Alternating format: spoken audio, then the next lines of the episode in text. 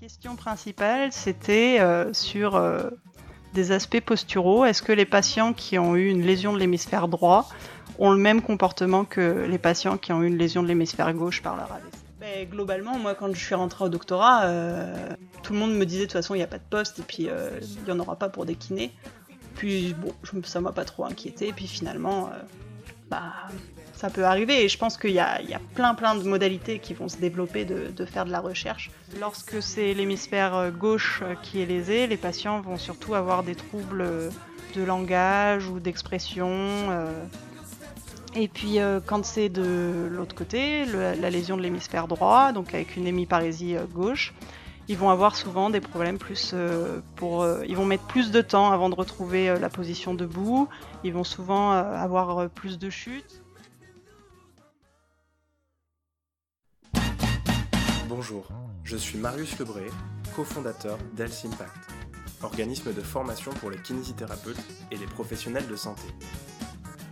Avec Kinémania, je vous propose de rencontrer des kinés et des professionnels de santé qui ont un parcours un peu atypique, voire singulier, et qui, j'en suis sûr, vous inspireront ou vous donneront envie de vous lancer dans vos propres projets professionnels.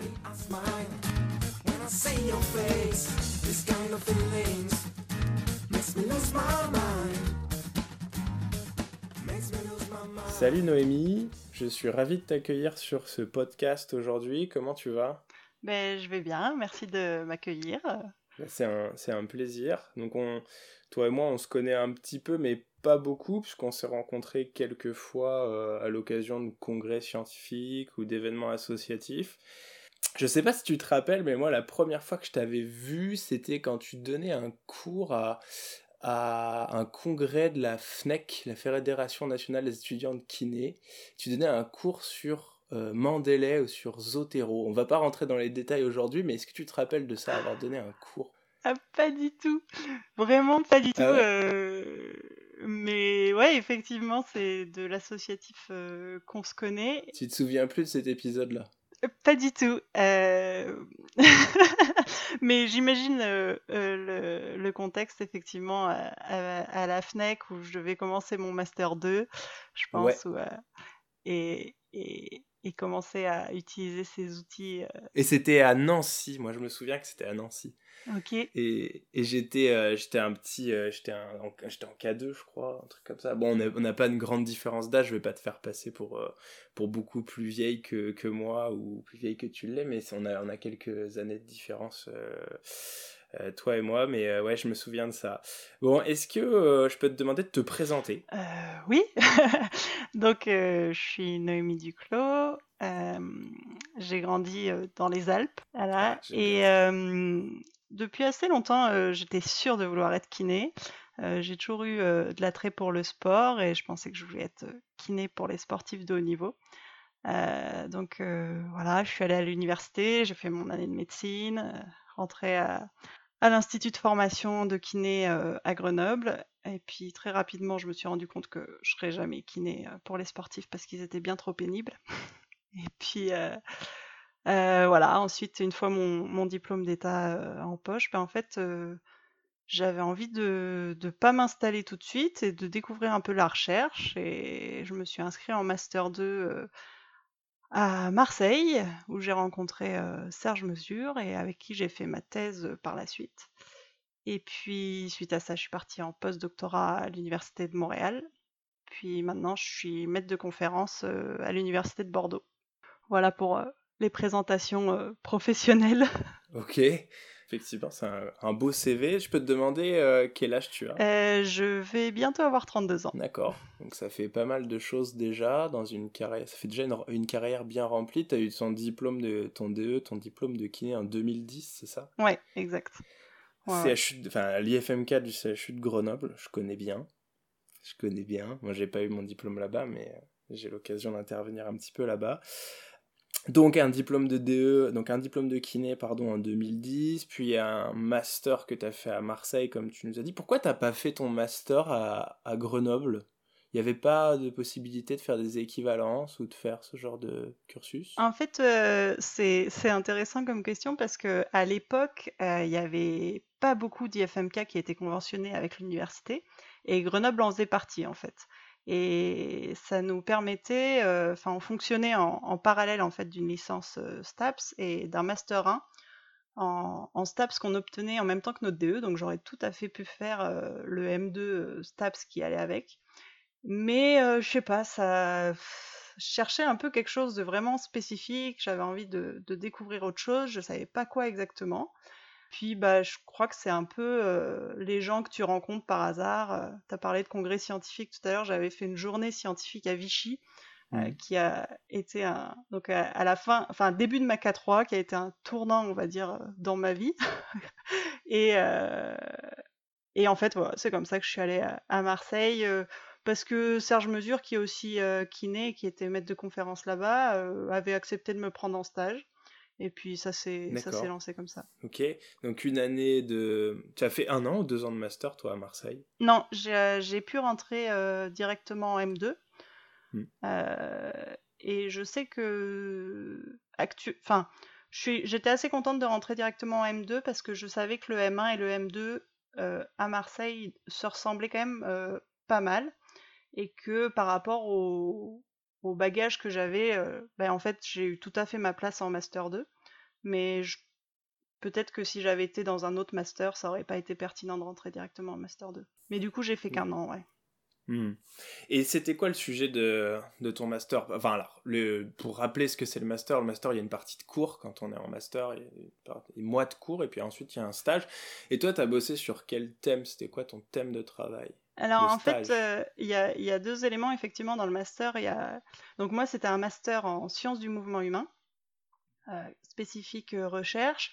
Et puis, euh, c'était la, la- la spécialité contrôle perceptivo-moteur et apprentissage. Donc c'est quand même assez proche de la kiné. Et en fait, déjà, la première partie, le premier semestre de, cours, j'ai découvert un monde. J'ai adoré ça. J'ai jamais révisé avec autant de plaisir à aller lire des articles, à essayer de comprendre ce que ce que j'apprenais de nouveau. Plein de théories sur le contrôle moteur euh, complètement nouvelles. Et euh, je passais beaucoup de temps à découvrir la programmation, etc. Je me suis vraiment éclatée. Et puis euh, le stage sur quoi j'ai travaillé, c'était sur l'équilibre postural des personnes post-AVC et le traitement des informations sensorielles. Et en fait, les informations visuelles pour maintenir la position assise.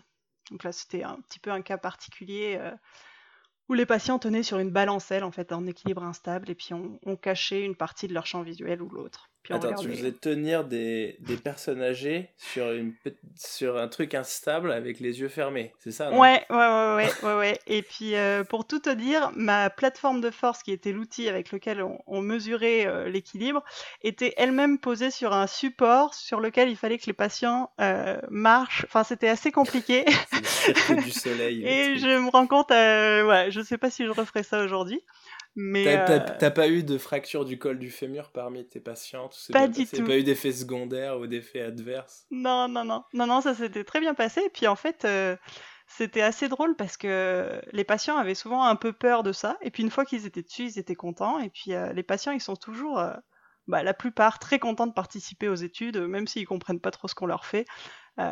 Ils sont souvent très, très volontaires, donc euh, ils voyaient pas le problème de monter sur ce truc, ouais. Ah, C'est drôle.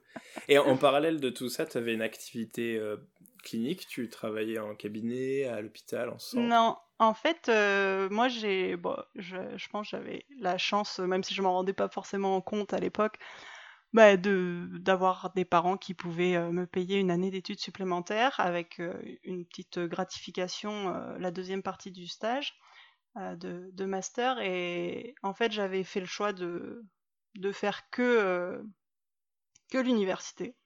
Voilà. D'accord. Ok. Donc, tu as fait ton, ton année euh, universitaire de master. Donc, si je comprends bien, donc c'est de la neuro. Hein, tu as bossé Ouais. sur. euh, Donc là, tu étais déjà dans le champ de la neurologie. C'est un champ que tu as choisi, la neurologie, ou c'est parce qu'il se trouve que ce master et puis, euh, et puis la personne de Serge Mesure euh, t'intéressait et que tu arrivé là par hasard Ou, ou la neuro, tu avais déjà une appétence particulière pour ça en école de kiné, en formation initiale?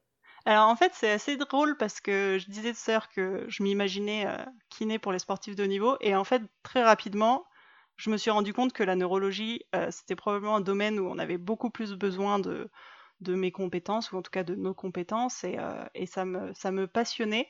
Euh, mais j'aurais pas forcément. euh, En fait, initialement, je pensais pas faire ça comme, comme projet, d'autant plus qu'on m'avait proposé un autre, un autre projet avec les footballeurs de l'OM, et c'était c'était très très sexy comme, comme projet. Et moi, j'avais l'image. En fait, je me souvenais en stage en euro avoir vu des patients post-AVC qui étaient juste en train d'hurler dans leur lit et que tu pouvais pas du tout interagir avec eux. Ils étaient spastiques de partout et j'avais vraiment ce- cette image euh, un peu repoussante. Et quand Serge m'a parlé de post-AVC, euh, j'étais pas du tout motivée. Moi aussi, mon premier stage était à Nice et c'était dans un, c'était à, à Nice dans la, bah, en euro, en euro euh, aigu euh, et c'était vraiment un choc quoi.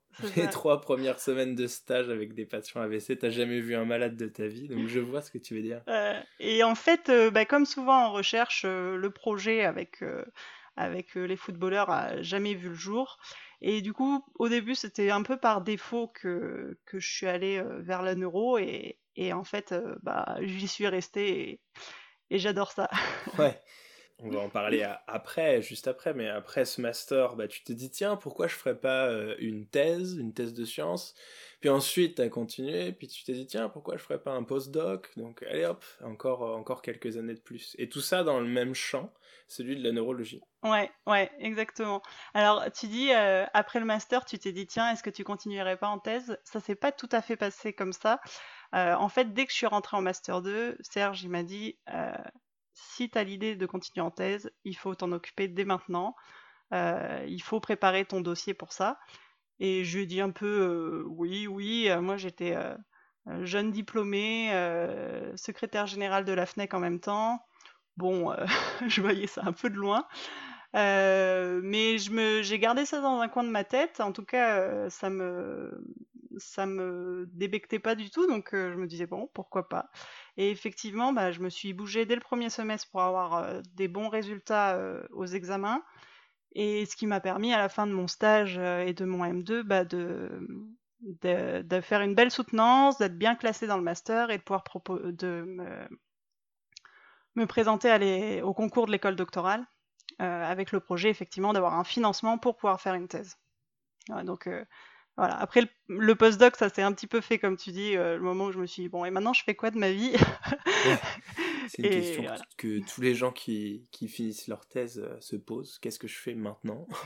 Mais on, ouais, on aura l'occasion d'en discuter après. Mais euh, et pendant donc là, tu termines ton, t'as terminé ton master, puis après tu, tu rentres en thèse. Et T'as eu un gap de temps entre les deux, même si tu t'es dépêché, vu ce que j'ai compris. Euh, t'as eu un gap de temps dans lequel tu as pu faire autre chose ou t'as enchaîné Non, directement? Non, j'ai enchaîné direct.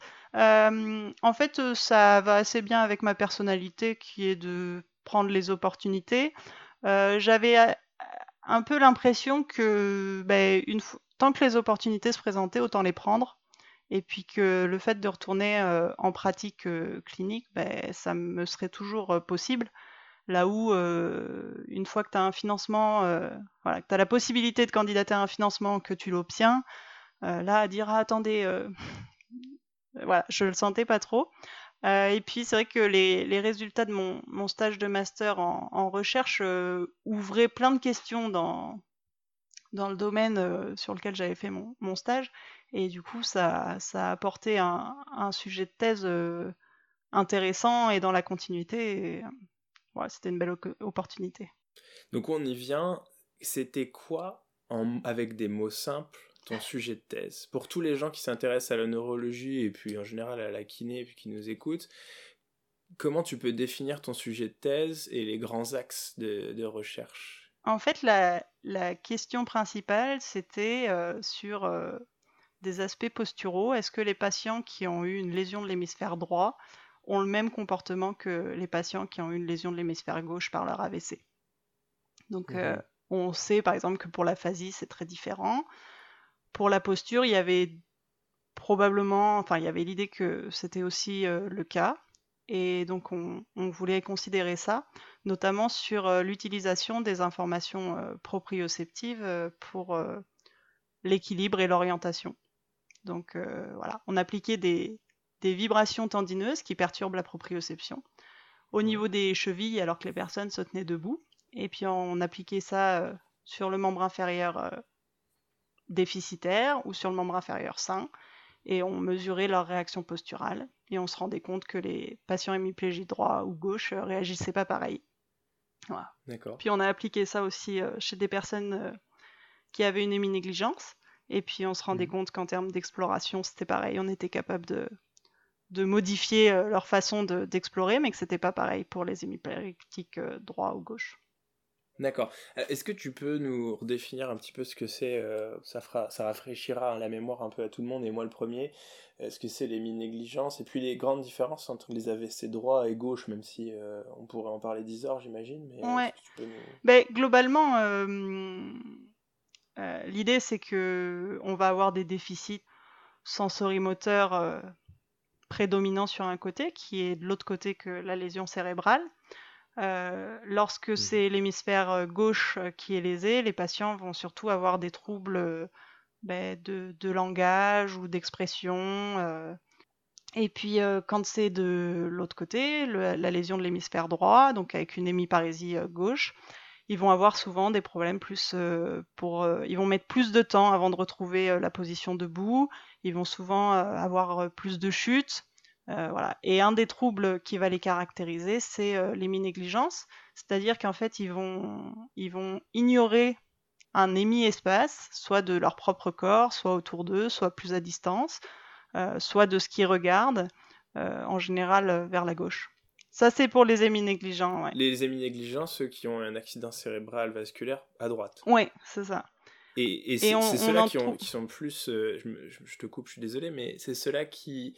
C'est ceux qui ont plus de problèmes euh, moteurs par rapport aux, aux gens qui font un AVC à gauche. C'est-à-dire que ceux qui font un AVC à droite ont plus de problèmes moteurs, en tout cas, ils récupèrent prennent plus de temps pour récupérer que ceux qui ont fait un, un, AVC à gauche, qui eux, pour le coup, ont des problèmes plus euh, cognitifs. Ouais, alors pour l'aspect moteur, c'est pas exactement ça, c'est plus vraiment sur les aspects posturaux Mhm. et d'orientation dans l'espace. D'accord. Effectivement, euh, si tu as une lésion de l'hémisphère droit, et un des déficits que tu vas retrouver très fréquemment euh, quand tu as une lésion à droite, c'est euh, un syndrome d'éminégligence. Hmm. Voilà. Mais pas tout le monde n'est héminégligent. D'accord. C'est à peu près combien de. en termes de Euh, je crois qu'on estime qu'il y a 50% euh, des patients avec une lésion de l'hémisphère droit qui ont une héminégligence. Après, ça peut se résorber, entre guillemets, euh, assez rapidement, mais on se rend compte que, euh, en fait, euh, il y a quand même des... une perte de chance, en fait, pour ces patients-là, avec euh, des déficits... voilà, où ils n'avaient pas forcément un déficit moteur initial plus sévère, mais ils vont mettre plus de temps à récupérer, ce qui va impacter différentes choses. Donc ces gens, ils sont émis négligents à gauche, c'est-à-dire qu'ils Ouais. vont pas euh, considérer euh, l'espace euh, sur leur partie gauche, sur leur émi, émi-corps gauche, sur leur émi-espace gauche, ça. mais que ce soit en termes d'interaction avec les gens, d'objets qui pourraient se trouver à gauche, ou de tout ce qui pourrait les stimuler sur leur partie gauche. En fait, en, en théorie, oui. Après, on sait qu'il y a plein de, de sous-types de négligence, et du coup, en fonction du, du sous-type euh, que présente la personne, eh ben, il y a différentes choses euh, Hmm. euh, qui vont être altérées. D'accord. Après, ça existe aussi pour les, les patients avec une lésion de l'hémisphère Gauche. gauche, mais c'est souvent moins fréquent et moins sévère. D'accord. Donc eux, ce sont des patients qui ont des problèmes plus principalement marqués au niveau de la, du maintien de la posture, des problèmes posturaux. Et donc c'est ces patients-là dont tu te, dont tu t'occupais dans le cadre de tes projets de recherche. C'est ça. En fait, euh, on, travaillait en collaboration avec un centre de rééducation euh, fonctionnelle. On avait un projet avec eux euh, qui était d'appliquer ces, vibrations et de, voir les, les modifications de comportement. L'idée, c'était plus d'être dans une approche de compréhension.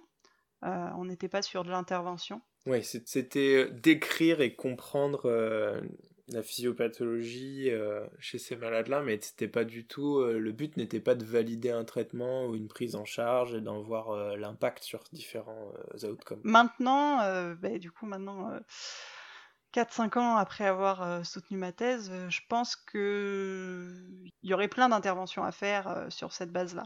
Mais à l'époque, on était vraiment sur, sur comprendre et explorer un, un comportement. Mais comme quoi?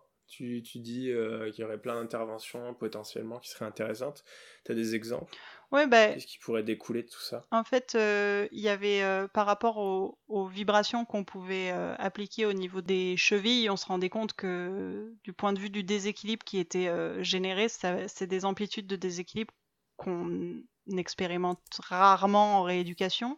Ça pourrait être des outils intéressants. Sur l'hémi-négligence euh, aussi, c'est une, une technique qui était euh, utilisée déjà depuis plusieurs années, mais qui est assez peu populaire, j'ai l'impression, euh, en clinique. Donc on pourrait... Des euh, amplitudes de, de déséquilibre, tu veux dire importantes C'est-à-dire que les, les, les patients Ouais. étaient hyper déséquilibrés? Juste le fait de les faire vibrer comme ça, là, Ouais. ah, ils étaient hyper Ouais, déséquilibrés. Ah ouais. Alors là, Mm, tu vois, mm, je mm, ne savais mm. pas non plus. Ok. Donc tu, vibrais, mais la vibration, tu l'appliquais comment? Tu avais un outil. Alors, euh, en fait, on avait des vibrateurs. Alors, j'ai pas de conflit d'intérêt avec eux, mais à l'époque, c'était Technoconcept qui commercialisait ça. Maintenant, ils les commercialisent plus parce qu'ils ont un autre produit, ce qui nous pose pas mal de, problèmes au niveau de la recherche. Et effectivement, en fait, on, c'est un, un cylindre qu'on faisait tenir avec euh, du strap un peu autour des chevilles. Et puis, euh, ça vibre à une certaine euh, fréquence. Euh, ce qui stimule en fait les fibres proprioceptives comme s'il y avait un, un mouvement.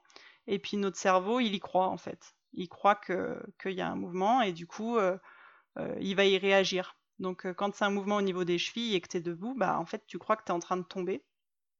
Et du coup, tu, tu réagis dans l'autre sens pour, en croyant t'équilibrer. Et, Et, euh, et toi, ça c'est pour tout le monde.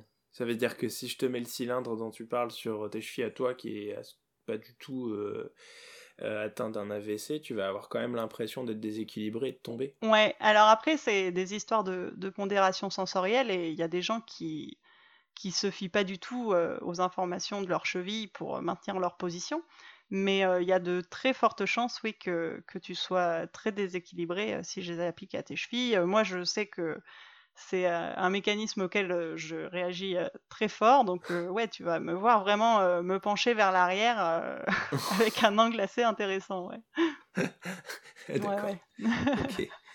D'accord, donc je comprends mieux. ouais. Je comprends mieux maintenant l'intérêt potentiel d'un tel outil pour faire de la rééducation. Et puis aussi, bah, à l'époque, la compréhension des mécanismes qui y sont liés.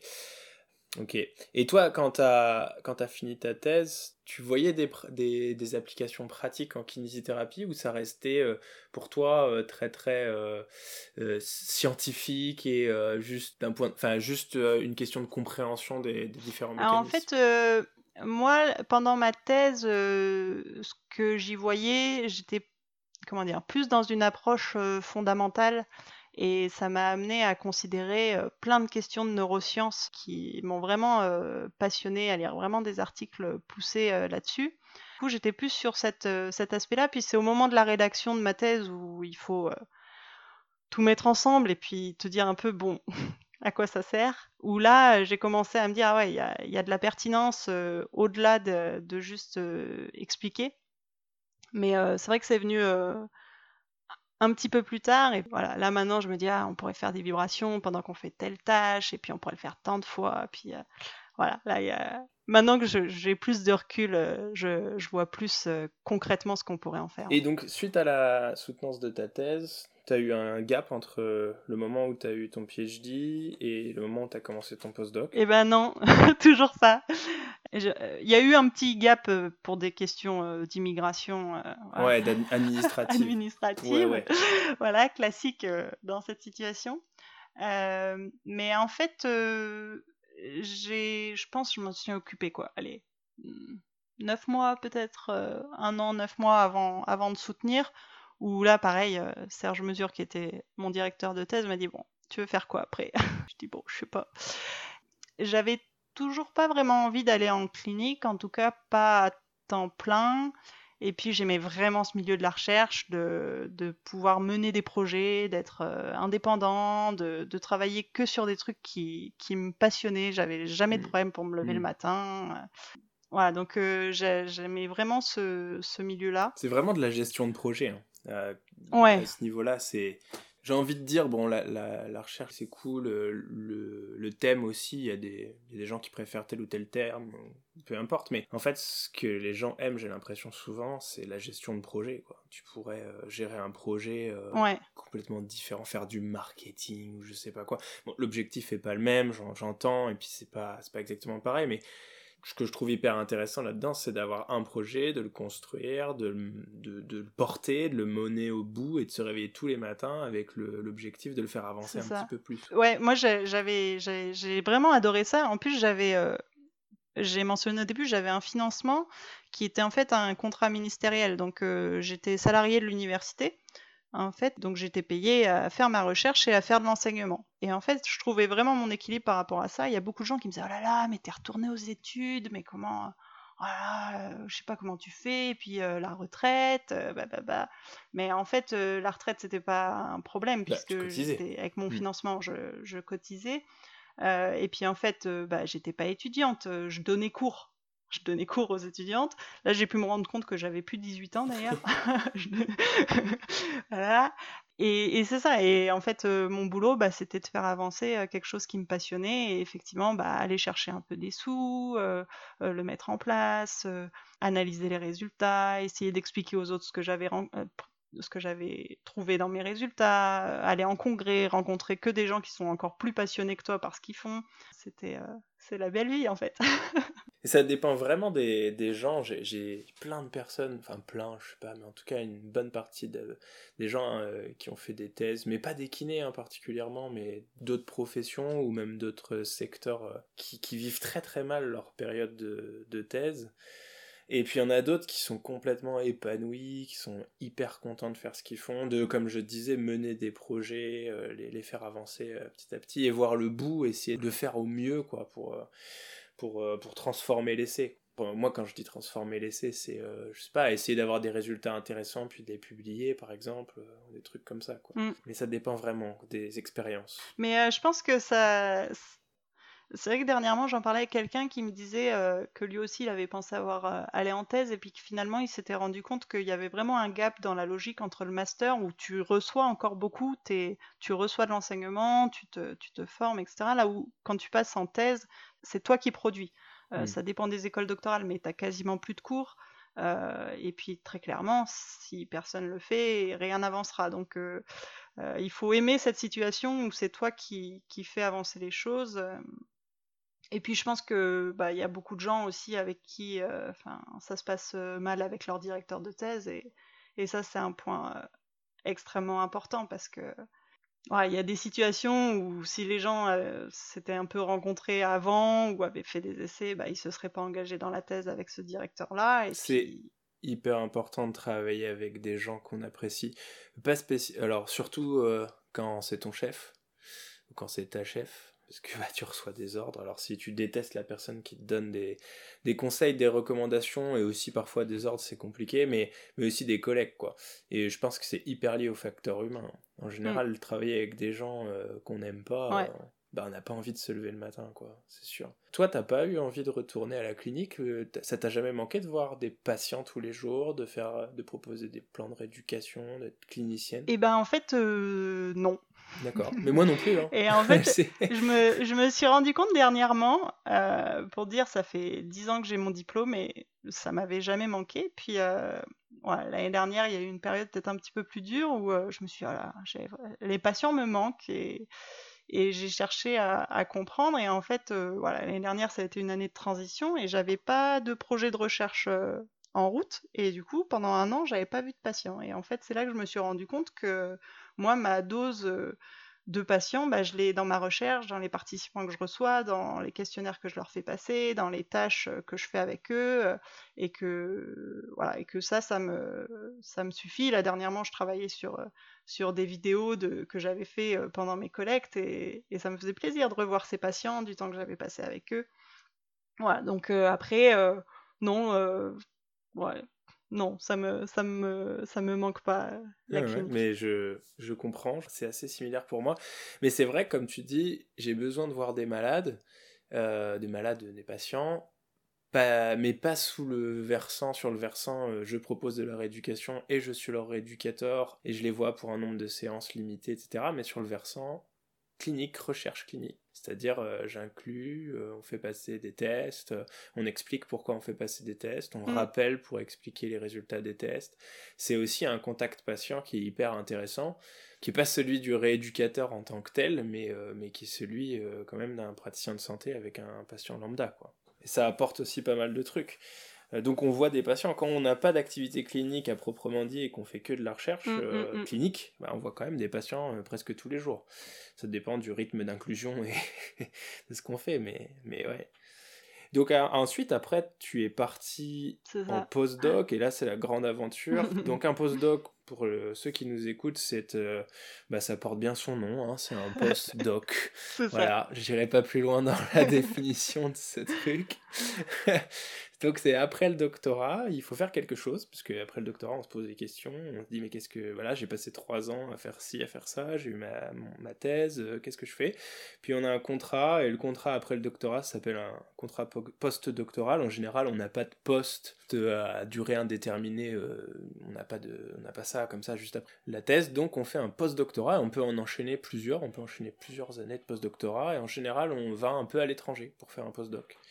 Et toi, tu es allé à, À Montréal. à ouais, Montréal, au à Québec. Montréal. Tu peux nous expliquer un petit peu ce qui, ce qui t'a fait déjà choisir euh, Montréal? Et puis, euh, est-ce que c'est l'endroit que tu as choisi, le thème ou la personne avec qui tu as travaillé là-bas qui, qui t'a fait aller euh, au Ben, Canada? en fait, euh, il y avait plein de, de choses différentes. Il y a effectivement ce que tu disais, bah, moi j'étais j'étais sûre d'avoir envie de continuer en recherche et dans la situation actuelle, il n'y avait pas de quoi euh, m'accueillir euh, voilà, en l'état, donc euh, le postdoc, le s'est imposé. Et puis j'avais, en fait, mon, point, c'était que j'avais un titre de docteur en sciences du mouvement humain et que j'étais un peu frustrée par rapport à, au matériel d'analyse du mouvement que je maîtrisais effectivement. Et du coup, je, je voulais vraiment me, me bétonner en fait euh, là-dessus. Et donc, euh, je cherchais un labo euh, vraiment reconnu pour, pour l'analyse du mouvement et les différents outils qu'on utilise classiquement. Et puis en fait, c'est Serge Mesure qui, qui m'a mis en contact avec Sylvie Nadeau, Ah oui, qui, qui est professeur et chercheur en sciences de la réadaptation à, à l'Université de Montréal, que j'avais rencontré en fait pendant euh, au JFK à Marseille, euh, où moi j'étais en Master 2 justement, et, euh, et je l'avais rencontré une petite heure. voilà. Et, et là, d'un coup, bah, quatre ans plus tard, tu te dis ah, ah, je sais qui c'est qu'il faut que j'appelle. C'est pour ça, hein, si je peux me permettre de passer un message aux étudiants en kiné et aux professionnels, aux jeunes professionnels et même aux moins jeunes, allez en congrès, allez au JFK, allez au CIFEPK, allez dans les congrès médicaux qui sont en rapport avec votre euh, champ de pratique parce que c'est ce que dit Noémie là, c'est aussi quelque chose que moi j'ai vécu et que d'autres ont vécu, c'est par les congrès, par ces événements ou par les événements associatifs en général euh, via lesquels j'ai rencontré des gens qui ensuite m'ont permis euh, d'accéder à tel ou tel truc et à de faire tel ou tel projet. C'est ça. Et en fait, ben, Sylvie Nadeau, donc euh, ben, c'est ça, le lien s'est fait. Serge avait dû lui écrire en disant j'ai une étudiante qui soutient bientôt. euh, euh, qu'est-ce que tu qu'est-ce que tu veux faire? J'étais encore en, en thèse à, à ce moment-là et je me souviens, elle m'avait dit bah on peut se rencontrer. Elle venait en France, elle venait aussi FEPK à Lyon. Ouais, je me rappelle, coup, je suis allé la chercher en voiture à l'aéroport Voilà. Saint-Exupéry. Le Et me ben moi j'étais du coup allée exprès au, au CIFEPK pour la rencontrer.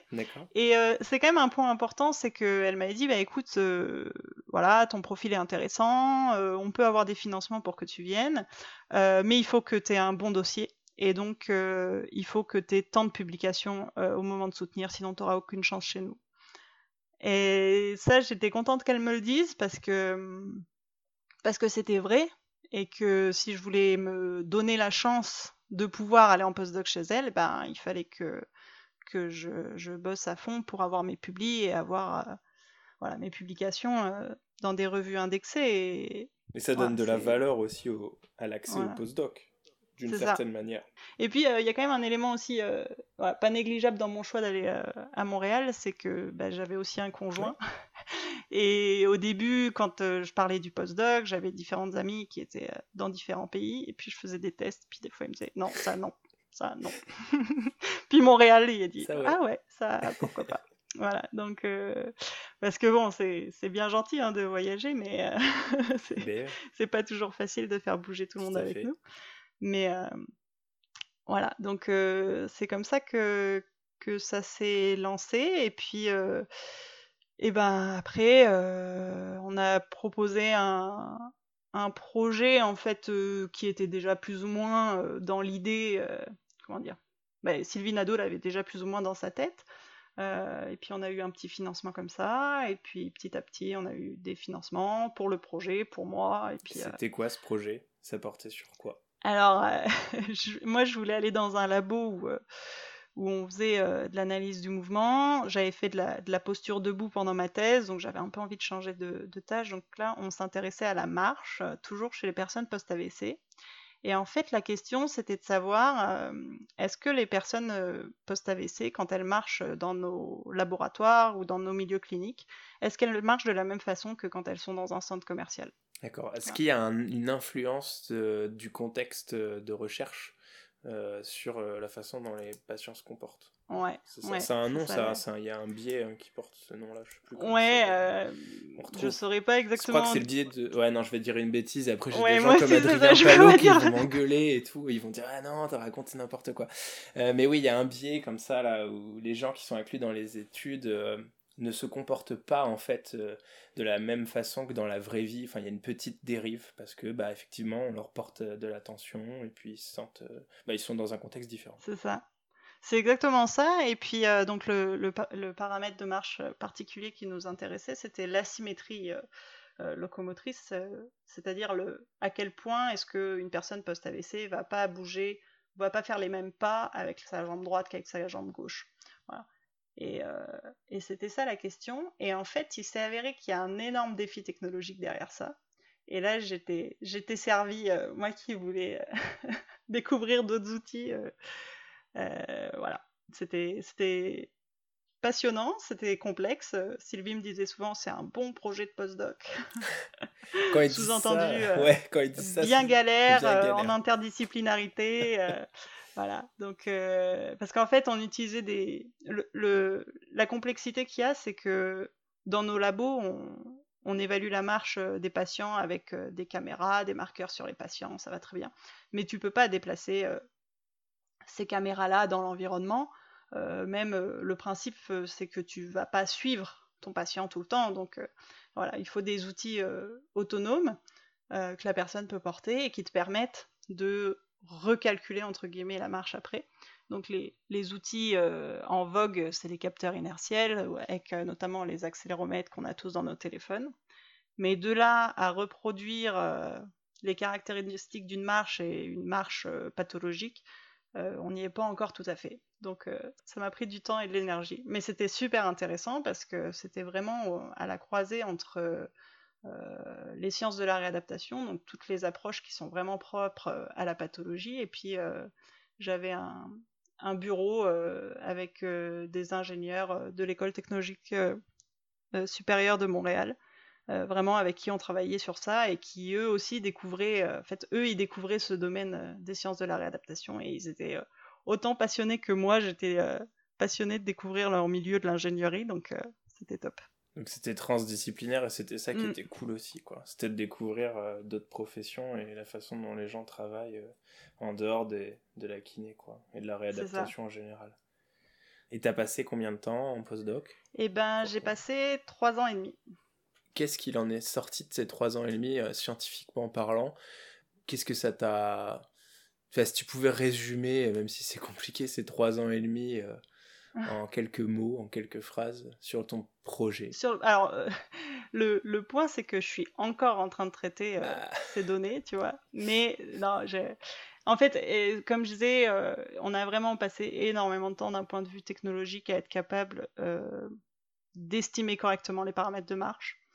Euh, et ça, c'est bon. Maintenant, ça, on sait le faire vraiment précisément, même avec des gens qui marchent très très très mal, avec euh, des déviations de marche de fou, on, y arrive. et il sort globalement que, en tout cas, en fait, que la marche est différente. on va marcher plus vite, moins vite, appuyer plus ou moins longtemps en intérieur ou dans un centre commercial, mais que le, paramètre en soi d'asymétrie, à quel point est-ce que mon côté droit est différent de mon côté gauche, lui reste, euh, en tout cas semble rester euh, constant pour la personne. Et, euh, et c'était intéressant parce que on faisait un circuit vraiment long quand même, et on se rend compte que là aussi les paramètres en soi ils peuvent changer, mais le ratio de l'un d'un côté par rapport à l'autre, lui, ne change pas même au cours d'un long parcours. Ok, mais si je peux revenir sur les capteurs que tu utilisais, pour moi c'est pas hyper clair. C'est ces capteurs inertiels, donc tu les mets sur euh, différentes parties du corps du patient, donc c'est membres inférieurs, j'imagine. Ouais. Et il y a des données qui vont remonter. Alors euh, tu les télécharges a posteriori ou c'est du Bluetooth ou c'est voilà sur euh, sur un software, donc un logiciel qui va te modéliser la marche en trois dimensions. Ça marche comment? Alors en fait, c'est pas tout on, pourrait faire ça. Euh, en fait, le principe, c'est que les capteurs, ils vont mesurer euh, ben, en fait, le mouvement qu'ils subissent.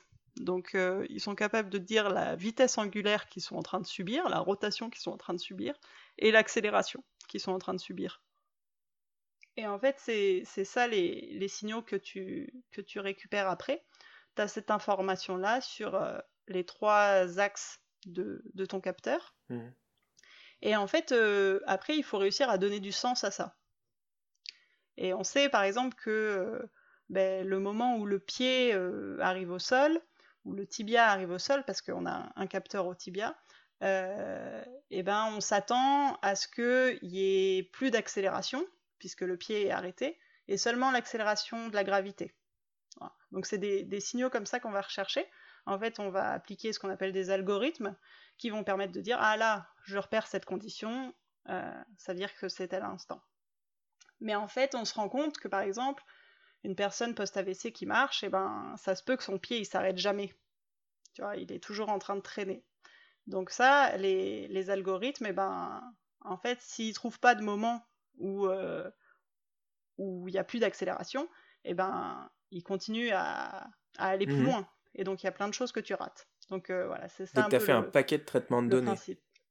Ouais, ouais, ouais, ouais. J'ai regardé des tonnes et des tonnes de, signaux et, et, de comprendre euh, c'est quoi qu'il faut que je dise à mon algorithme de chercher pour qu'il puisse comprendre que c'est là euh, que la personne elle pose son pied et que c'est à ce moment-là que son pied il se décolle. donc il y a euh, j'ai pas des notions très avancées de maths, mais, euh, mais c'est un peu quand même. Euh, ouais, c'est une approche très scientifique quand même. Hein, ouais, t'as été obligé de rebachoter quelques, quelques trucs pour pouvoir comprendre ce que tu faisais. J'imagine.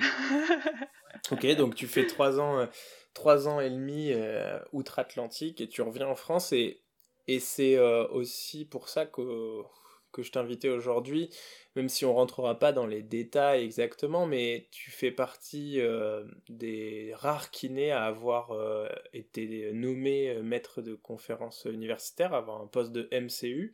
Tu m'arrêtes si je, si je me trompe, hein, c'est ça. Hein. tu as donc eu ce poste à l'université de Bordeaux, c'est ça? Donc tu as commencé quand? T'as pris quand tes fonctions? Alors en tant que, maître de conférence, euh, vraiment depuis septembre, euh, septembre 2019, avec un concours euh, qui s'est passé en mai 2019.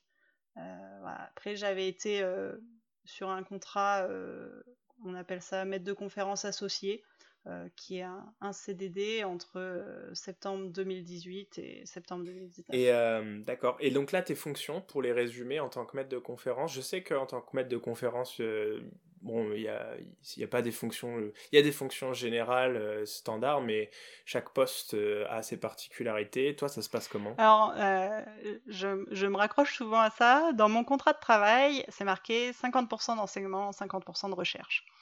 Euh, voilà, ça c'est le cadre théorique. oui. Euh, c'est le cadre théorique du MCU, c'est ça. En fait, euh, moi, à, à Bordeaux, je suis responsable pédagogique de l'Institut universitaire des sciences de la réadaptation, euh, qui est euh, un institut fédératif de, de formation qui fait partie du collège santé des- de l'université de Bordeaux. C'est un petit peu compliqué, mais globalement, c'est Hmm. la composante euh, universitaire de rattachement des formations paramédicales. Et on travaille par convention, notamment avec euh, les IFMK sur euh, les UE contributives. Donc moi, je, je passe énormément de temps euh, ben, en fait, à faire de la coordination, à faire que les instituts de formation, donc il y a, il y a kiné, mais il y a aussi ergo, podo, orthophonie, orthopsie, audioprothésie, psychomotricité, et à faire qu'en fait ces instituts ben, arrivent à parler, on va dire, avec des universitaires et qu'on puisse euh, avoir des, des enseignements euh, euh, utiles pour les formations paramédicales, mais vraiment basés sur des contenus universitaires. Ouais, donc dans le contexte actuel, ça fait vraiment du sens, quoi. Ouais, ouais. C'est-à-dire amener, euh, amener de l'université et, et de la science et du lien avec euh, les professions paramédicales et de, de rééducation, Ça, ouais. qui euh, trop longtemps en ont peut-être manqué, pour lesquels c'est extrêmement nécessaire euh, à l'heure actuelle. Et puis heureusement, pour lesquels ça va de mieux en mieux, je trouve. Bon, j'ai pas, j'ai pas 30 ans de recul là-dessus, mais je trouve que c'est de mieux en mieux, d'année en année, on, on s'ouvre à l'université, on s'ouvre à la recherche, on, on a des gens comme, euh, comme toi, comme d'autres, euh, qui ont, des carrières un peu différentes et qui, euh, qui apportent leur pierre à l'édifice, quoi. Donc, Ouais, ouais, ouais. Non, je pense que, je pense que ça, ça évolue beaucoup. Des fois, je, je me remémore de quand on était étudiant à la FNEC il y a seulement dix ans de ça et comment finalement l'universitarisation, c'était, on savait pas vraiment de quoi on parlait, loin. On n'avait Ouais. pas vraiment d'éléments concrets et maintenant il y Ça a a, été vite finalement. c'est allé, franchement, je pense que, que c'est allé euh, vraiment vite. Puis là, moi, ça fait maintenant bah, un an et demi que, que je suis à, à Bordeaux, euh, euh, voilà, depuis la, la création de, de cet institut. Et je pense qu'on a vraiment parcouru euh, pas mal de chemin et, et, et ça va dans les deux sens. voilà. Les, les deux côtés se connaissent de mieux en mieux euh, parce qu'en fait, on se rend compte que c'est pas du tout les mêmes mondes. Et il y a plein de, choses différentes, mais par exemple, euh, sans rentrer dans le détail, mais un enseignant universitaire, il a une charge euh, d'enseignement à faire et il peut pas se libérer au dernier moment sur une intervention parce qu'il a une charge qui est calculée depuis l'année d'avant. Donc voilà, c'est plein de petits détails comme ça qui font que souvent la discussion est difficile, mais je pense qu'on progresse énormément. Donc je passe beaucoup de temps à ça. Euh, en ce moment, je passe beaucoup de temps aussi euh, sur la réforme euh, de, de la PACES. Je donne aussi des cours, ben, justement en PACES actuellement, un petit peu dans les instituts de formation. Un cours, on a mis en place un cours de Master 1 qui est ouvert aux, aux formations paramédicales au premier semestre, là justement, qui est vraiment sur la recherche et l'analyse du mouvement. J'ai pris beaucoup de plaisir à faire ce cours. Euh, voilà, et puis j'essaye euh, de plus en plus de faire de, de la recherche, ou en tout cas de- d'essayer de, mettre en place euh, des projets. Puis voilà, Ça- je me bats pour que, pour que je ne fasse pas que de l'administratif, mais c'est pas toujours Ouais, facile. Je, je te comprends. Je, je sais de quoi tu parles. Si tu avais un message à faire passer aux gens qui nous écoutent par rapport à toi, à ce que tu fais, ce que, la façon dont tu vois ton métier, parce que à la base, avant tout, t'es kiné. Après, t'as fait plein d'autres choses, mais c'était du complément. Euh, Euh, c'est quoi ton message? Mon message? Ben, Par rapport à la profession, j'ai l'impression qu'il y a vraiment un continuum euh, qui est en train de se, se créer là, de, de plein de façons différentes euh, d'être un kiné. Et, euh, et je pense que c'est important de, se connaître euh, petit à petit, de, mieux comprendre euh, comment chacun a, sa façon d'exercer la, kiné. Et voilà, ça c'est actuellement. Et puis par rapport au parcours peut-être que j'ai pu avoir, ben, globalement, moi, quand je suis rentrée au doctorat, tout le monde me disait de toute façon, il n'y a pas de poste et puis il n'y en aura pas pour des kinés. Puis bon, je, ça m'a pas trop inquiété. Puis finalement, bah, ça peut arriver. Et je pense qu'il y a, il y a plein, plein de modalités qui vont se développer de, de faire de la recherche qu'on ne peut pas prédire actuellement. Et je rencontre plein de gens qui me disent Ah, je sais pas trop si je vais aller en master, est-ce que ça va me servir? Bah, en fait, euh, réfléchis surtout si ça te plaît.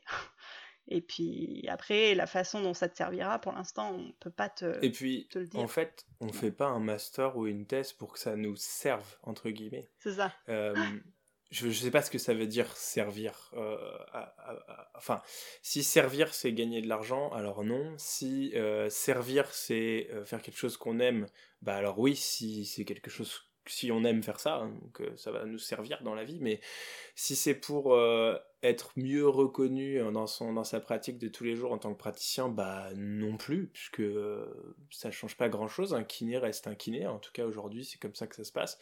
Donc euh, non, ça, servi, ça, ça servira pas aux gens dans ce sens-là, mais par contre, ça permet de t'épanouir si c'est quelque chose que t'aimes faire, quoi. Si t'aimes bien mener des projets, construire des choses, te poser des questions, y répondre, et ça sur le long terme, parce que c'est c'est dur, c'est dur, mais quand on aime, c'est hyper euh, euh, passionnant. En tout cas, Noémie, c'était un plaisir de te recevoir euh, sur ce podcast, même si on n'est pas en vrai là en face de l'autre, puisqu'on est en vidéoconf, surtout euh, dans le contexte actuel, hein, on se serait pas permis. J'espère que tu as passé un bon moment. Ouais, ouais, ouais. Je pense que c'est super intéressant et j'espère que, bah, ça peut inspirer les gens. Ouais. Surtout, euh, bah, je pense que c'est un domaine passionnant et qu'on peut vraiment s'amuser. C'est certain. Et puis, euh, comme, euh, comme je le dis à chaque fois, on aurait pu passer euh, trois heures à discuter, à approfondir chaque point, chaque détail euh, aujourd'hui, mais on essaie vraiment de rester pour les auditeurs sur un format court, euh, pour leur donner envie. Si, jamais les auditeurs, les gens qui nous écoutent veulent te contacter pour discuter euh, plus précisément de certains, certains aspects, tu es contactable via quel moyen? Ben, je suis un peu vieille école, mais par mail, c'est vraiment ce que je préfère. Voilà, je suis pas sur les réseaux sociaux, je suis pas trop à l'aise avec ça. Euh, mais par mail, euh, volontiers. Donc, euh, ben, voilà, noémie.duclos, arrobase, euh, u-bordeaux.fr. Et en général, je, je prends vraiment le temps de, de répondre et d'échanger euh, avec les personnes que ça intéresse. Parfait, je le mettrai en commentaire, euh, en description du, du podcast. Euh, je te souhaite une excellente journée et euh, à la prochaine. À la prochaine, merci beaucoup. Bravo, vous avez écouté ce podcast jusqu'au bout. Merci de le partager à au moins deux de vos confrères et de mettre une note 5 étoiles avec un petit commentaire sur la plateforme que vous utilisez pour nous écouter. C'est ce qui nous fera ressortir dans les classements. Enfin, n'oubliez pas d'aller visiter le site health-impact.fr où vous trouverez des cours de qualité basés sur l'épreuve avec des intervenants cliniciens-chercheurs triés sur le volet rien que pour vous. D'ici là, rendez-vous au prochain épisode.